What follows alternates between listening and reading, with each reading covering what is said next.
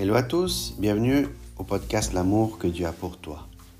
Aujourd'hui, nous allons parler d'un thème euh, que j'ai pris dans la, dans la Bible d'études Thomson 21, qui est l'amour du Christ. Donc l'amour du Christ pour l'humanité. Je vous encourage à prendre votre Bible si vous en avez une. Si vous n'avez pas, vous pouvez tout simplement écouter. Dans Jean au chapitre 13 au verset 1, il est écrit Avant la fête de Pâques, Jésus, sachant que son heure était venue de passer de ce monde au Père, et ayant aimé les siens qui étaient dans le monde, mit le comble à son amour pour eux. Ce qui est intéressant dans ce verset-là, c'est que le Seigneur était euh, proche de qu'il allait mourir. Mais là, on peut, on peut vraiment, dans la moitié et la fin du verset, on peut voir l'amour qu'il avait pour son prochain. Jésus avait un, très grand amour pour son prochain. Et comme il dit la fin de ce verset, il, il mit le comble à son amour pour eux. Il avait un très grand amour. Donc déjà, juste ce verset-là, ça peut, on peut se donner une idée déjà de l'immense amour que Jésus a pour l'homme. Dans Jean au chapitre 15 et au verset 9, il est, écrit, Comme le Père m'a aimé, je vous ai aussi aimé. Demeurez dans mon amour. Là, ce qui est intéressant, c'est qu'on parle du Père et du Fils, parce que c'est le Fils qui parle là. Et en fait, il déclare que le Père l'aime et que justement, euh, le Fils aime l'humanité, comme le Père aime l'humanité. Donc c'est une déclaration d'amour, si on peut euh, vraiment on peut dire comme ça, c'est une déclaration d'amour envers l'humanité parce que le Père nous aime et le Fils nous aime. Demeurer dans mon amour, on va voir après dans les prochains versets que veut dire demeurer dans mon amour. Dans Jean au chapitre 15 et au verset 13, il est écrit Il n'y a pas de plus grand amour que de donner sa vie pour ses amis. Ce qui est intéressant ici, c'est qu'il faut comprendre qu'est-ce que ça veut dire donner sa vie pour ses amis. Donner sa vie pour ses amis, ça veut dire se dédier, euh, servir son prochain, aimer son prochain, être près de son prochain, euh, faire tout avec son prochain. Donc donner sa vie, c'est s'investir, c'est s'engager envers son prochain. Donc voilà ce que veut dire ce verset-là. Dans Romains au chapitre 8 et au verset 35, il est écrit Qui nous séparera de l'amour de Christ?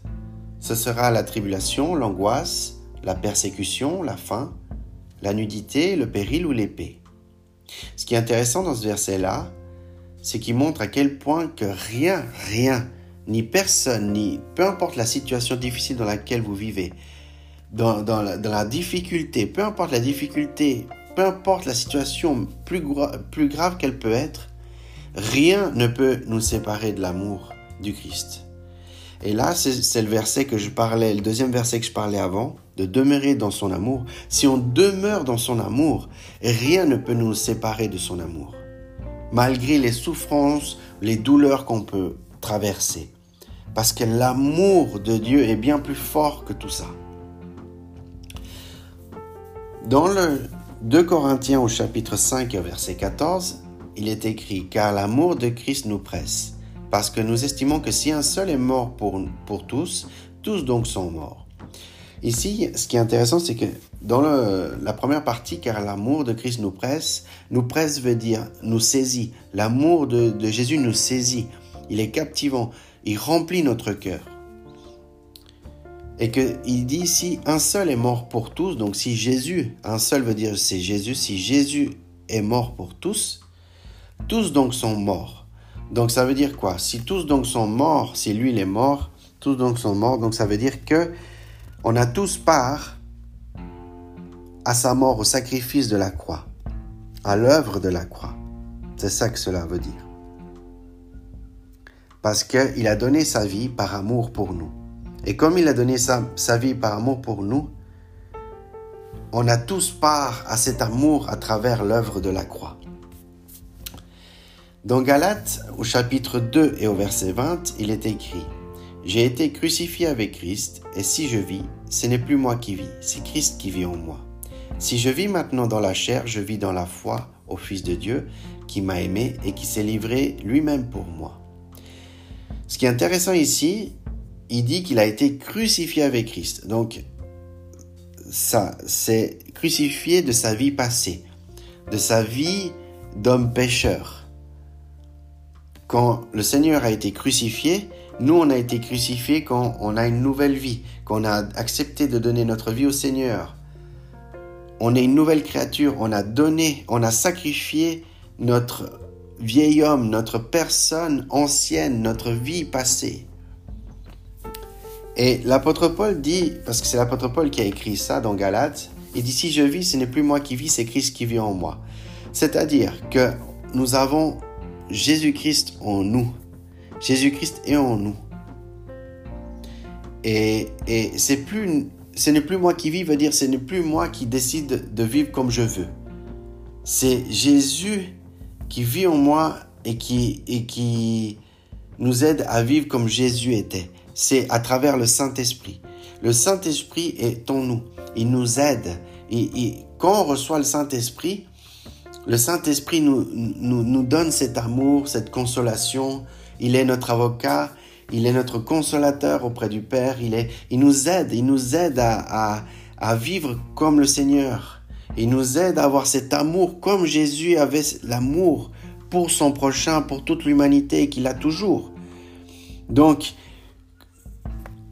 vraiment, nous, le, quand il dit ce n'est plus moi qui vis, c'est Christ qui vit en moi, c'est vraiment de vivre comme Jésus a vécu sur la terre et comme, comme l'amour qui porte aujourd'hui, encore aujourd'hui, l'amour qui, qui donne pour chaque être humain.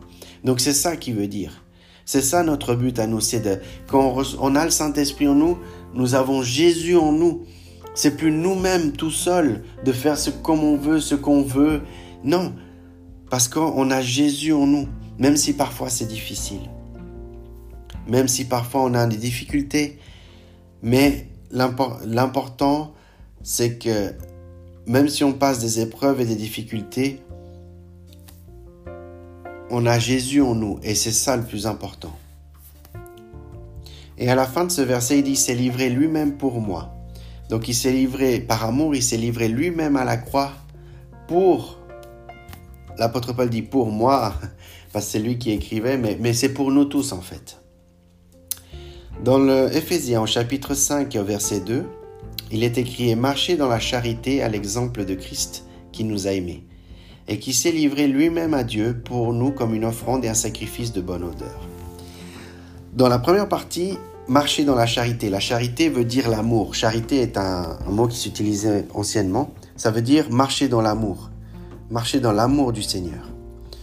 À l'exemple de Christ, c'est justement ce que je vous expliquais dans le verset précédent, de, de suivre l'exemple de Jésus, comment il aimait son prochain, de comment il servait son prochain, comment il donnait sa vie pour son prochain. Et ça résume tous ces versets que j'ai cités précédemment parce que ça explique vraiment, Éphésiens explique vraiment cela. nous, on doit suivre l'exemple du Seigneur. Parce que lui-même, il s'est livré, il s'est livré comme sacrifice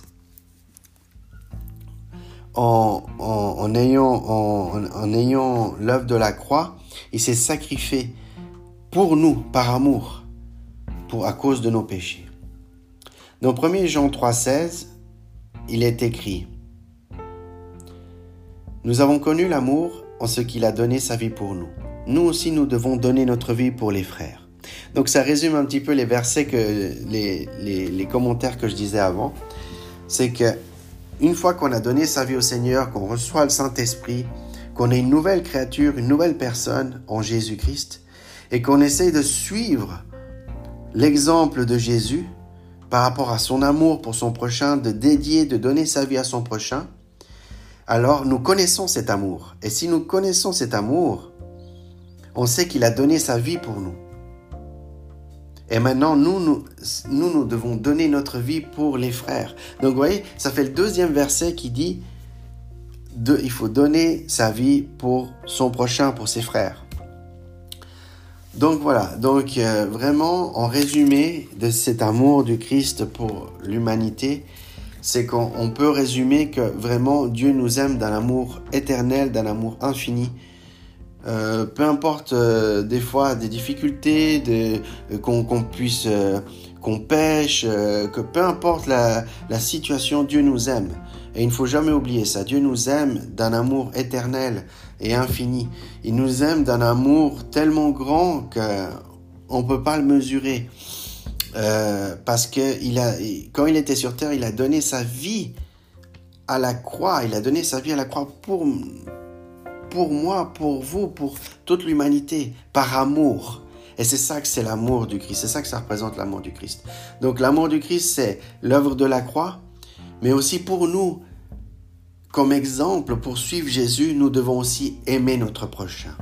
Donc voilà, c'était le résumé. Euh, donc n'hésitez pas, si vous avez des questions ou quoi que ce soit, n'hésitez pas à m'écrire un mail à l'amour que Dieu a pour toi, gmail.com. Pour quoi que ce soit comme euh, complément d'information, je peux vous aider, il n'y a pas de souci. Et puis, euh, et puis voilà, on va terminer ce podcast. Et n'oublie pas l'amour que Dieu a pour toi. À bientôt!